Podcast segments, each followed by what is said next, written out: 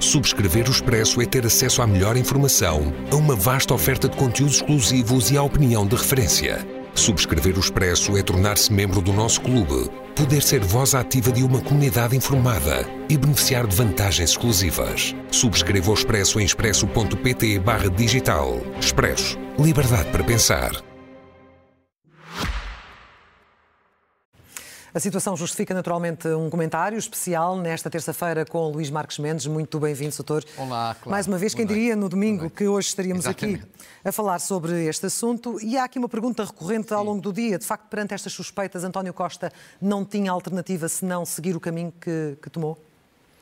Acho que não. Acho que não tinha alternativa. Porque você veja bem, Clara, aconteceram três coisas que têm a ver com o Primeiro-Ministro que são inéditas na democracia buscas ao gabinete do Primeiro-Ministro. Pode não ter a ver com ele, mas buscas ao gabinete do Primeiro-Ministro, que me recordo nunca aconteceu. O chefe de gabinete do Primeiro-Ministro detido. O chefe de gabinete é uma espécie de braço direito do Primeiro-Ministro, da confiança pessoal e política. E depois, a seguir, ainda mais séria e mais grave, a notícia de que há uma própria investigação ao Primeiro-Ministro, que ele, de resto, depois a que fez referência na sua, na sua declaração. Ou seja, com estes factos e, sobretudo, com a investigação em torno do Primeiro-Ministro, evidentemente que se o Primeiro-Ministro se mantivesse em funções, se agarrasse ao lugar, ficava diminuído. Profundamente diminuído, do ponto de vista político. Porque, do ponto de vista, há que separar o plano jurídico do plano político. Do plano jurídico, o Primeiro-Ministro não está pelo menos ainda acusado de nada, se é que alguma vez vai estar. vai estar. Agora, do ponto de vista político, se ele se mantivesse em funções, era um homem politicamente sob suspeita. E, portanto, do meu ponto de vista, acho que António Costa fez bem. Deve ser sempre uma decisão difícil de tomar, muito difícil de tomar, mas acho que ele fez bem. E acrescento até que a declaração que ele fez, eu acho que é muito bem feita. Os princípios estão todos corretos. É certo que ele, no passado, não aplicou muitos daqueles princípios aos seus ministros e secretários de Estado, mas aplicou aqueles princípios corretíssimos a si próprio. Si próprio. E, portanto, eu acho que ele, nesse plano, sai com dignidade, com uma declaração muito correta. Sim. E o resto até me faz aqui alguma impressão que é assim, eu não sei se o Primeiro-Ministro é vítima de algum ato que praticou, uhum. isso ninguém sabe, é uma questão que a investigação dirá, ou se é vítima de outra coisa. Isso sim, que eu acho que é a única parte em que ele das para já é censurado. fez? Sim. O Primeiro-Ministro António Costa, como eu muitas vezes tenho sublinhado, eu acho que ele é pouco prudente, para não dizer que é bastante imprudente às vezes na escolha dos seus colaboradores. Muito importante. Por exemplo, não tenho nada, nem o conheço, mas escolher para chefe de gabinete que é o braço direito do Primeiro-Ministro. Há alguém que foi profundamente ligado a José Sócrates. Eu acho que, independentemente da questão da seriedade, não é equipamento, é politicamente uma imprudência. Uhum. Portanto, o Primeiro-Ministro pode estar a pagar, eventualmente, a imprudência de escolhas que fez ou de ligações que tem. Mas este Só processo isso. não sabemos quanto tempo é que durará, mas uh, inevitavelmente vai acabar mal, seja para o lado do Primeiro-Ministro, seja para o lado do Ministério Público, porque aquela frase. Claro no comunicado, Sim, claro. foi decisiva para a decisão, aliás, que com ele acabou por tomar. Com certeza, mas, essa, mas isso acontece sempre assim com qualquer pessoa que está sob investigação. O início de uma investigação é uma coisa, depois é o meio e depois é o fim, só depois saberemos. Mas nem todas mas fazem que... cair governos. Sim, mas como é porque esta investigação é em relação ao primeiro-ministro. Há outras que fazem cair ministros. E esta é relativamente ao primeiro-ministro. Mas a questão é esta: ninguém sabe, nenhum de nós sabe o que está na investigação. E, portanto, eu tenho sempre o hábito de comentar investigações, nem pensar, porque ninguém sabe. Mesmo que soubesse, não comentaria, ninguém sabe. Há uma coisa que Mas sabe... que o Ministério Público terá também Sim. aqui uma espada sobre a cabeça, Essa... Eh, mais na frente deste processo, quando tudo isto ficar mais clarificado. Essa parte, neste momento, é completamente irrelevante. Considera que sim? Não, não, não é aqui uma questão de regime que está em causa? Não, não há questões nenhumas de regime. É, é o funcionamento da justiça. A justiça umas vezes funciona mal, outras vezes funciona bem. Mas há uma coisa que é assim, ninguém está acima da lei. Como de resto António Costa disse. reconheceu, ninguém está acima da lei. E no momento em que há uma investigação, ele pode agarrar-se ao lugar e dizer, não saia. Mas fica politicamente sem legitimidade, sem autoridade, politicamente sob suspeita. É por isso que, independentemente dos desenvolvimentos, nem você sabe, nem eu, nem ninguém, se há razões para ele hoje amanhã vir a ser arguído ou acusado, ninguém sabe. Sim. Há uma coisa que sabe. No momento em que há uma investigação, ele atuou corretamente. Tomou essa decisão. E agora, o que vamos ter? Uh, eleições antecipadas, uh, uma manutenção oh, claro. do governo vamos com um novo chefe de governo. Se o Presidente for ver. coerente Sim, com aquilo que disse na posse... Ver. Também de uma forma simples e clara. Em teoria, há duas soluções. Na prática, na minha opinião, só há uma. Analiticamente. Hum. Em teoria, há duas soluções. Ou eleições antecipadas, ou nomear um outro Primeiro-Ministro indicado pelo Partido Socialista. Portanto, em teoria, são possíveis as duas. Na prática, do meu ponto de vista, falando analiticamente, só é possível uma, ou seja, a dissolução do Parlamento e eleições antecipadas. Por muitas razões, mas sobretudo por uma, que é a razão determinante e decisiva. É que o Presidente da República, quando deu posse a António Costa, foi muito claro. O país todo assistiu, dizendo se o senhor alguma vez sair do cargo de Primeiro-Ministro, vamos devolver a palavra ao povo. E até explicou porquê. Porque a vitória do Partido Socialista, a maioria absoluta, Marcelo Rebelo Sousa na altura disse, foi uma dupla vitória. Foi politicamente do Partido Socialista, mas também uma vitória pessoal de António Costa. Portanto, explicou logo. Se o senhor sair, seja para o que for, devolver-se a palavra ao povo. Portanto, em coerência, o Presidente da República, acho eu, analiticamente falando, não tem alternativa que não seja devolver a palavra ao povo. Ou seja, dissolução do Parlamento e eleições antecipadas. E, de resto, os sinais são todos nesse sentido. O Presidente da República convocou os partidos para amanhã. Sim. Conselho de Estado para quinta-feira. São os dois requisitos que a Constituição obriga a cumprir quando se quer fazer uma dissolução. É obrigatório ouvir os partidos e é obrigatório ouvir um parecer do Conselho de Estado. Portanto, eu acho que não há alternativa à ideia de dissolução e de eleições antecipadas. Um pouco à imagem do que aconteceu em 2002, com a saída de António Guterres? Sim, de alguma forma? repare, sim, há algumas semelhanças, sobretudo num ponto. Uh, ou se quisermos, depois há semelhanças também com, sei lá, no caso Santana Lopes, uh, ambos com Jorge Sampaio. Ou seja, Há aqui um problema, que é o Partido Socialista precisa de tempo para escolher um líder. Sim. António Costa sai. Em princípio sai e, e diz que não se recandidata. Sim. Portanto, o Partido Socialista tem que escolher um líder. E, portanto, sai de secretário-geral. O que não. significa que sai de secretário-geral.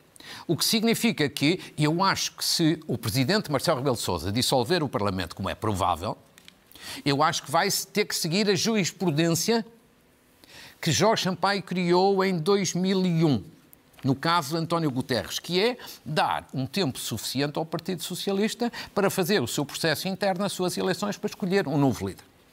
Segunda questão, que também há aqui a ter atenção, e isso tem mais a ver com a situação quando foi a saída de Pedro Santana Lopes, recordas? Também com Jorge Sampaio, que é orçamento. Sim. O orçamento de Estado está neste momento numa fase de discussão na especialidade. Termina tudo no dia 29 deste mês. E há pessoas que dizem, bem, mas com a demissão do governo, o Primeiro-Ministro pediu a demissão, com a demissão do Primeiro-Ministro cai o governo. E, e, nos termos da Constituição cai as propostas de lei. As leis, chamemos-lhe assim, que o governo tem na Assembleia da República. E eu diria, politicamente é, é sim, e juridicamente, mas há que distinguir dois planos. Uma coisa é o momento em que se anuncia, que o Presidente anunciou hoje que aceita o pedido de demissão de António Costa, certo? Mas a formalização, o fazer um decreto, que é obrigatório, e publicar o decreto com admissão em dia da República será mais tarde. Será provavelmente um dia ou dois dias depois do orçamento. É assim sempre que se faz. Ou seja, o meu plano político, o teu plano da formalização jurídica para permitir que o orçamento seja aprovado. Ou seja, Sampaio fez isso não também. há aqui o risco, como dizia há pouco Bernardo Ferrão, de uh, o documento caducar e todas aquelas medidas que estavam previstas para o Basta. próximo ano não serem aplicadas?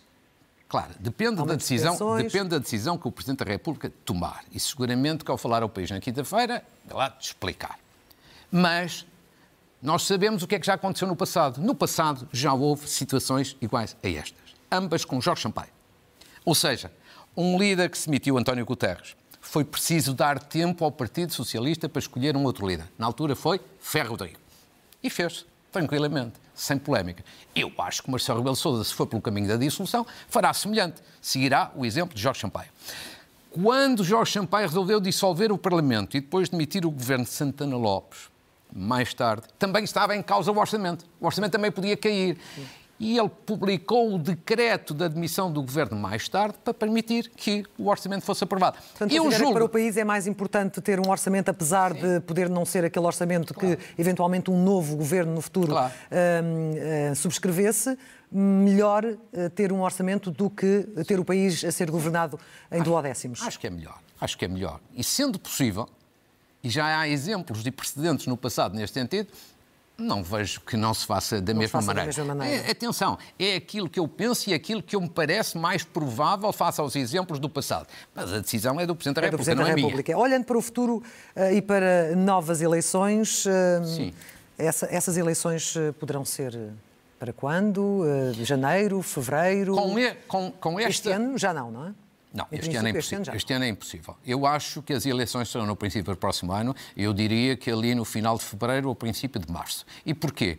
Eu só fiz umas contas muito por alta. Seguindo o tal exemplo que Jorge Sampaio é, é, cumpriu de dar algum tempo, de dar tempo minimamente razoável ao Partido Socialista para escolher o seu líder, não pode ser de outra maneira, evidentemente. O Partido Socialista tem que ter tempo a escolher o seu líder.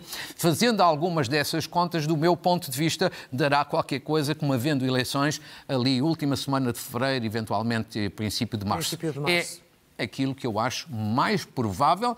Insisto sempre, se houver dissolução e eleições antecipadas, que também me parece, de longe, o cenário mais provável. Ou seja, cerca de três meses, um trimestre antes da, das europeias, eventualmente. Sim, mas há formalidades em democracia Sim. que têm que ser cumpridas. Quer claro. dizer, o Partido Socialista, de repente, fica sem líder. E, portanto, tem que eleger um líder e tem, tempo, tem que ter tempo para o fazer e cumprir estas regras, porque cumprir as regras da democracia é, evidentemente, muito importante neste Olh, momento. Olhando para esse futuro próximo, quem, quem, na sua opinião, serão os candidatos a primeiro-ministro?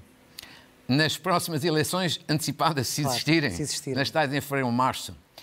Ouça, eu arriscaria dizer, e acho que não será grande risco, que será Luís Montenegro do lado do PSD e será provavelmente Pedro Nuno Santos do lado do Partido Socialista. Explico. Primeiro, Luís Montenegro, porque é obviamente o líder do PSD. Acho que aí não oferece dúvidas que é, é o que será o candidato a primeiro-ministro eh, da área do PSD. Eu acho que, quando muito o que há, é uma questão aqui eh, que ele vai ter que resolver. Qual? Que é saber se o PSD vai sozinho às eleições ou se faz uma coligação pré-eleitoral. Por exemplo, com o CDS. Por exemplo, com a Iniciativa Liberal. Ou até, eventualmente, com os dois. Eu acho que esta é uma questão política que Luís Montenegro vai ter que resolver nas próximas semanas. Mas acho que será ele, com, sem margem para dúvidas, o candidato a Primeiro-Ministro. Do lado do Partido Socialista, vamos ter eleições internas, nesta linha do, do calendário que acabei daqui de apontar como, como provável.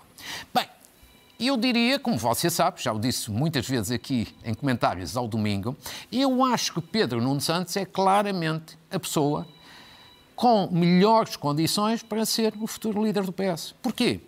As pessoas perguntam, mas porquê? Não é uma questão de gostar ou deixar de gostar, concordar ou deixar de concordar. A eleição do líder do PS é feita pelas bases do Partido Socialista e pelas estruturas do Partido Socialista. E tanto quanto eu acompanho estas matérias, Pedro Nuno Santos é, de longe, a pessoa que tem mais peso, mais apoio dentro das bases e na estrutura do Partido Hoje Socialista. Ouvimos, por exemplo, o nome de Francisco Assis, convocado por Xense Simões. Eu não, eu, eu, eu não digo que não surjam eventuais candidatos, outros candidatos. Ah, isso podem surgir. Um, dois, três, com certeza. E não é muito cedo para Pedro Nuno Santos? Ele não tem alternativa se não avançar depois de tudo aquilo que, todo o trabalho que teve nos últimos tempos? Claro. Sejamos claros e diretos. Pedro Nuno Santos pensa e sonha com a ideia de ser líder do PS há muitos anos, Sim. o que não tem mal nenhum. E tem-se vindo a preparar para isso há vários anos esta parte, o que também é algo de, de, saudar. Portanto, chegado a este momento, provavelmente não era o momento que ele estava à espera. Ninguém estava à espera. Mas, evidentemente, agora não vai provavelmente chegar a este momento e dizer: olha, eu pensava nisso, mas não é para agora e, portanto, fica agora de fora. Acho que isso não existe na vida, na vida política. E, portanto, do meu ponto de vista, o próximo líder do PS, na minha modesta opinião, será Pedro Nuno Santos. E se houver, portanto, em fevereiro ou março, eleições antecipadas, eu acho que vamos ter dois candidatos a Primeiro-Ministro, Pedro Nuno Santos e Luís Montenegro. Um há de ser Primeiro-Ministro. Já aqui falou muitas vezes desse caso, aliás, é, é a sua frase, ele pode ganhar o PS, mas dificilmente ganhará o país. Não sei se ainda mantém essa, essa não queria agora, visão, não queria mas, estamos, estamos ainda mas numa, sabemos que ele está em silêncio. Preliminar. Está em silêncio nesta Sim, fase claro, e só e, falará na próxima segunda-feira é sobre o que está a acontecer. Ora bem, este 7 de novembro de 2023 marca a morte política Sim. de António Costa ou o futuro está em aberto, dependendo do que se passar do processo judicial? Eu sou sempre muito cuidadoso nestas análises e nestas opiniões da morte política de A, de B ou de C. Esta ideia de que um político está definitivamente morto acho manifestamente exagerada, para fazer uma citação que, que habitualmente é feita. Uh, ou seja, este é um momento muito difícil para António Costa. Agora, pode não estar definitivamente morto. Politicamente, ele pode ser, ser reabilitado mais tarde. Repare, imaginemos, imaginemos apenas, imaginemos que a investigação que ou está a ser feita ou vai ser feita sobre ele dá em nada. Não sei, é como você dizia há bocadinho, quando há uma investigação, pode concluir-se pela acusação ou pelo arquivamento. São as duas hipóteses. E, portanto, Pode acontecer. Uma das... Imagine que ele não é acusado de nada e que o processo em relação a ele é arquivado. Em princípio, ele está em condições de, se quiser, voltar a fazer política. Mas tudo depende do tempo também que tudo isto demorar. Depende Tal como ele próprio vincou hoje. Depende do tempo e depende de outros fatores. Depende do tempo. É certo. Mas também depende de outros fatores. Imagine que ele, não há nada com ele, mas que há coisas sérias com pessoas muito ligadas a ele estas estão aí. Tudo isso afeta um pouco. Agora, imagine que ele é completamente ilibado de tudo isso. Eu acho que ele pode regressar a cargos políticos. Por exemplo, Quais? dois.